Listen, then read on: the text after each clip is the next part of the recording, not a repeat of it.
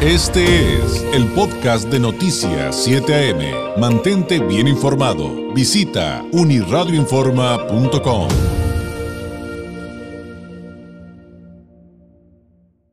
Le agradezco enormemente a la doctora Cristina Pacheco del Valle, subdirectora médica de la APEC Hospital de la Ceguera, APEC Asociación para Evitar la Ceguera en México. Nos tome la llamada en esta mañana de jueves. Doctora Pacheco, muy buenos días. Hola, muy buenos días, David. Muchas gracias por la invitación. Pues hoy hablaremos de mitos y realidades de la salud visual y creo que pues también en el contexto de, de la reintegración a las clases después de las vacaciones de verano, de verano, ¿qué ando diciendo? De invierno. de, de, invierno. Ahora sí que, aunque es un tema que nos debe, estoy seguro, de servir a todos, eh, pues en, en, este sentido también habría mucho que decir. ¿Con qué podemos arrancar, doctora? Porque mitos y desinformación, sobre todo en redes sociales, veo que abundan, sobre todo en temas de salud, pero eh, en, en, en el tema específicamente de la salud visual, ¿por dónde partir? Pues creo que primero me parecería un punto importante dejar en, en, toda tu audiencia, que agradecemos que nos escuchen, pues los que son realidades, ¿no? Y a mí me parece una muy importante en cuestión de visión, que eh, todo paciente acude al médico generalmente porque tiene dolor y muchas de las enfermedades graves de nuestros ojos no van acompañadas de dolor eh, y este es un punto crítico, van acompañadas de una pérdida de visión o una alteración en la visión. Entonces, creo que debe quedar sentado que no te esperes a que te duelan los ojos para acudir a una revisión. Si ves manchas, si ves luces, si algo en tu campo visual se ve alterado, acude a una revisión, porque eso implicaría que rápidamente, eh, si fuera el atendido a tiempo, podamos preservar la visión. En cambio, cuando dejamos que el tiempo pase o esperamos que pues no debe ser nada grave, luego lo veo, pues ese luego lo veo se torna en días, semanas, meses y la pérdida de visión puede llegar a ser irreversible. Entonces, ese sería un punto que me parecería clave, David.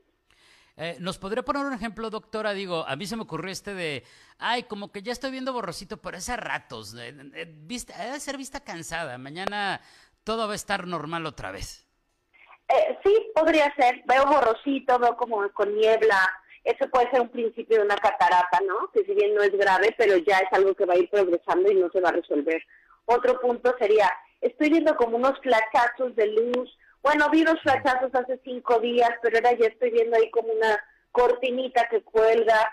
Sigo viendo muy bien, hago todas mis cosas, pero esa cortinita pues no estaba ahí y esa cortinita ya es un desprendimiento de retina y los flachazos de visión o de, luz que se veían en la visión eran el aviso de que la retina se estaba desprendiendo, ¿no? Entonces, para mí estos serían puntos críticos. Otro es una mancha. Estoy viendo una mancha que no se quita, no se quita, no se quita. Puede ser un pequeño infarto en la retina y nadie nos explica esto y no lo sabemos. Entonces, esos para mí serían eh, ejemplos claros de pérdida de visión.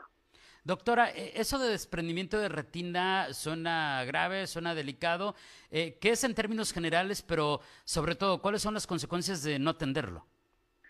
Excelente pregunta. Eh, ¿Qué es? El, el, ojo tiene una red neuronal de receptores que captan lo que vemos. Estos receptores se agrupan en diferentes capas en la retina, de ahí la importancia de la retina. Cuando la retina se desprende, pierde esta función. Eso quiere decir que perdemos visión. Y si esto es prolongado, esa retina no puede regresar a sus condiciones normales y ya no hay posibilidad de recuperar la visión. Entonces, es una alteración en la capa del ojo que capta lo que estamos viendo y un desprendimiento puede ser irreversible en cuanto a recuperación de visión. Se tiene que atender lo más pronto posible precisamente para buscar que se reaplique. En los casos avanzados o muy severos, también se busca que la retina vuelva a su posición anatómica, porque de otra manera el ojo se va a hacer como pequeñito. Yo creo que todos nuestros radioescuchos, incluido tú, habrás visto personas que parece que tuvieran el ojo chiquito y blanco. Ese ojo ya está involucionando, ya se está, eh, ya no tiene ninguna función, pero además termina siendo doloroso y muchos casos de esos empezaron con un desprendimiento de retina que nunca se atendió. ¿Cuál es la razón más frecuente de desprendimiento de retina? Bueno, una causa puede ser un trauma, un golpe en el ojo siempre va a dar secuelas y es importantísimo atenderlo a tiempo. Otra razón eh, es algunas lesiones que ya están ahí en el ojo y que no detectamos, entonces por eso la importancia de la revisión una vez al año. Son más susceptibles de desprendimiento de retina los pacientes que tienen miopía. Entonces también es importante que un paciente con miopía se atienda por parte del oftalmólogo, no solo el optometrista, que si bien hace una gran labor con la adaptación de los lentes y el manejo de alteraciones visuales que son susceptibles de corrección con lentes, no es una revisión de la estructura funcional del ojo. Entonces es importante que los valore el oftalmólogo. Y en el desprendimiento de retina hay muchos mitos. Ahí sí tendríamos una larga lista. Hay quien dice que si lees en el coche se desprende la retina, eso es falso. Que si tienes los ojos azules y te da el sol, se te desprende la retina, eso es falso. Que si te da mucho el sol se desprende la retina, eso es falso. Entonces, el desprendimiento de retina, insisto, no duele implica empezar viendo flachazos de luz, quizá unas pequeñas manchitas negras, después ya se ve como una cortinita o un velo que nubla la visión, hasta que la visión se puede perder completamente o hacerse completamente nublada. Muy bien.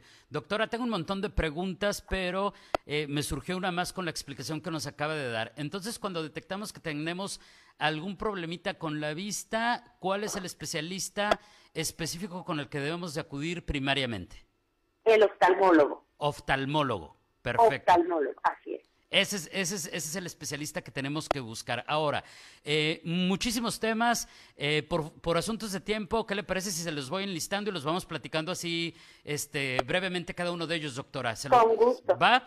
Eh, número uno, ¿Qué podemos eh, decir respecto, sobre todo niños y jóvenes, aunque ahora creo que ya vamos todos por ahí, con el asunto del uso excesivo de pantallas? Eh, llámese laptops, computadoras, teléfonos inteligentes, tablets, que a mí me parece que sin duda este, debe de haber ahí algo con nuestra vista este, que tenemos que considerar. Sí, claro. Eh, este problema con la luz azul nos favorece ojo seco y es importante tener ciertas pausas cuando trabajamos con cualquier tipo de pantalla como las que tú mencionaste. Por cada 20 minutos tratar de descansar 20 segundos viendo a 20 pies de distancia que equivale a 6 metros. Esta regla se llama 20-20-20 y contribuye a una mejor salud visual. También se usan algunos filtros, aunque aún no está al 100% demostrado su utilidad, sí puede ayudar a disminuir un poco el brillo de las pantallas o ponerles los mismos filtros que algunas pantallas ofrecen para que esto no sea tan cansado. Pero el que lo que está completamente demostrado es que favorece ojo seco aún en pacientes jóvenes. Eh, otro, otra pregunta, eh, ¿hay algún cálculo respecto a qué porcentaje de la población mexicana sufre algún tipo de problema de salud visual? Hay varios. Creo que lo crítico aquí es identificar que una de nuestras primeras causas de pérdida visual en mexicanos y desafortunadamente a nivel mundial es la diabetes. Esto sería un tema de todo un congreso, David, pero el paciente con diabetes, que vive con diabetes, por favor acuda a su oftalmólogo apenas tenga el diagnóstico para determinar el daño que pudiera tener en sus ojos, ya que este es muy alto y la pérdida de visión es grave. La diabetes, con la secuela que genera en los ojos, es la primera causa de ceguera irreversible en nuestro país. Perfecto, anotadísimo ese tema.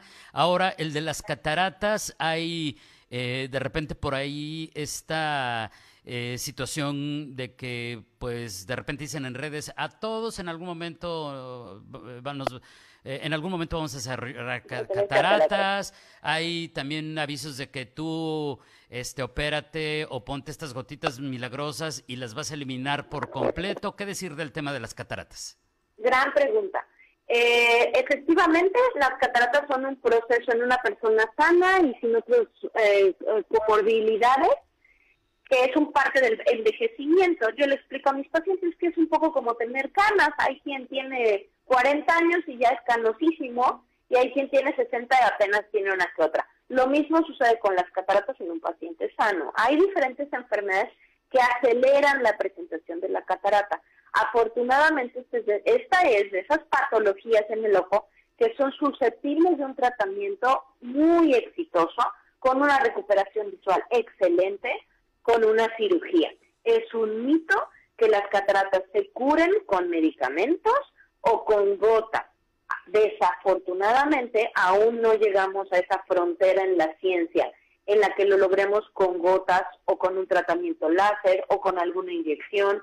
Entonces ahí pues sí, amigos, escuchas, no se dejen engañar, la catarata solo se trata con cirugía y va de la mano del implante de un lente intraocular, ya que es la pérdida de la función de un lente natural del ojo que se llama cristalino y este lente natural de nuestro ojo tiene cierta graduación, que es una graduación muy importante. Entonces hay que poner la refacción. Y esa, ese repuesto, pues es un lente intraocular. Entonces a veces la gente tiene miedo de este lente, pero esos lentes son mm, extraordinarios ya en tecnología y hay de muchos tipos que pueden hacer que estemos completamente satisfechos con el resultado de una cirugía de catarata. Y eso me lleva a preguntarle, pues, de esto que lamentablemente hacemos muchos y que si no asumimos que estamos mal, pues vamos a ir de mal en peor. Y me refiero, doctora, ya se imaginará, a la automedicación y, también incluso a los remedios caseros, no, no solamente a los a los medicamentos milagrosos, entre comillas, medicamentos, este, remedios milagrosos que, que ofrecen sobre todo ahora en redes sociales. Eh, simplemente la manzanilla, ¿no? Para todo, ay, tienes algo en los ojos, ponte manzanilla. Mm, no quiero satanizarla, pero la realidad es que la manzanilla lo que hace realmente es que nos exacerba cuadros de alergia y no se ha demostrado que tenga ninguna función farmacológica. Entonces, solo por mencionar algunos, hay otros que recurren a gotitas de leche materna, calostro, eh, gotas especiales, sábila. Entonces tengan mucho cuidado porque hay sustancias que para el ojo son sumamente agresivas y que además pueden generar, ya no son lo que no se curen, sino como lo mencionas, que empeoren y que incluso se dañen de una forma irreversible. Hay quemaduras químicas por diversas sustancias que pueden generar un daño grave en los ojos. Entonces, pues tengan cuidado, por favor, acudan a su, a su oftalmólogo. La misión de la Asociación para Evitar la Ceguera en México APEC, Hospital de la Ceguera, pues es precisamente mantener la salud visual de nuestros compatriotas hasta donde sea posible, evitar la ceguera, pero en muchos pues contribuye el paciente. Doctora, le agradezco enormemente este tiempo. Creo que podríamos cerrar a reserva de lo que usted nos quiera aportar a manera de conclusión, a lo mejor con un mensaje de qué podemos hacer en materia preventiva, que también en todas las áreas de la salud creo que pues nos falta muchísimo. Claro, pues, creo que una muy importante es acudan a su médico, revísense por favor. Si son jóvenes sanos, pues bueno, una revisión y a partir de ahí les dirán que la revisión es muy esporádica. Mayores de 40 años acudan a una revisión. Pacientes con enfermedades crónicas degenerativas, diabetes, eh, enfermedades autoinmunes, hipertensión, acudan por favor a su oftalmólogo que él les revise. Si todo está bien, se les va a decir, todo está bien, nos podemos ver en un año, en dos, pero si algo no está bien, puede ser que estén a tiempo de preservar su visión. Doctora, muchísimas gracias, que tenga un excelente jueves, buenos días. Igualmente, muchas gracias a ti por la invitación. Es la doctora Cristina Pacheco del Valle, subdirectora médica de la APEC, Hospital de la Ceguera, APEC, esta Asociación para Evitar la Ceguera en México, hablándonos eh, acerca de la salud visual y mitos y realidades alrededor de este asunto. Este fue el podcast de Noticias 7am. Mantente bien informado. Visita unirradioinforma.com.